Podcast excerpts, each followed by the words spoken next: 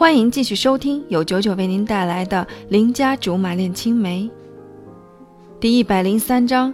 你开心就好，你直接说我笨不就好了？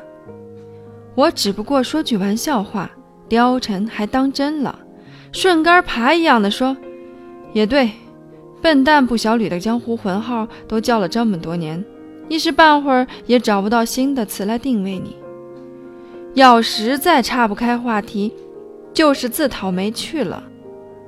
我该开口时就开口。”还是说上一回的话题吧。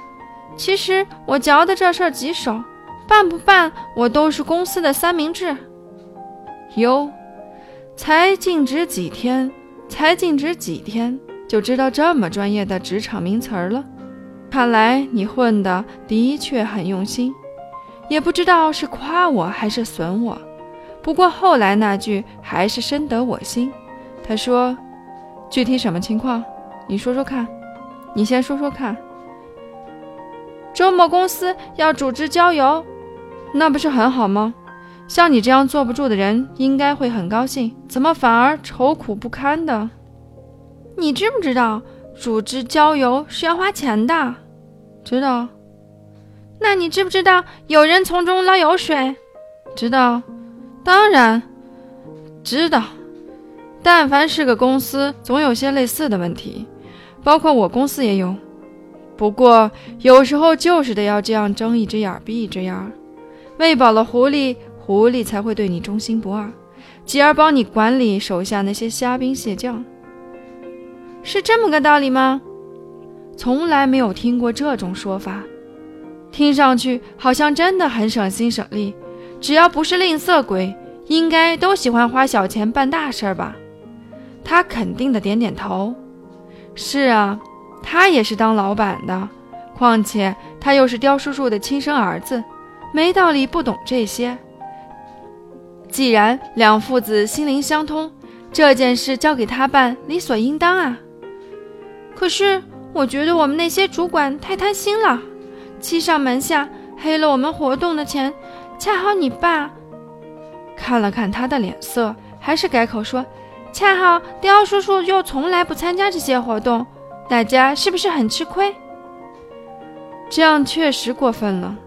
那你有什么办法？好笑！我要是有解决之道的话，那个什么拉拉升职记就该找我当女主角了。我无奈的摇摇头，瘪着嘴，垂头丧气。好吧，我来帮你想想办法。高兴坏了。眨巴着我璀璨如星辰的大眼睛，仰慕地望着他，他却兜头一盆凉水。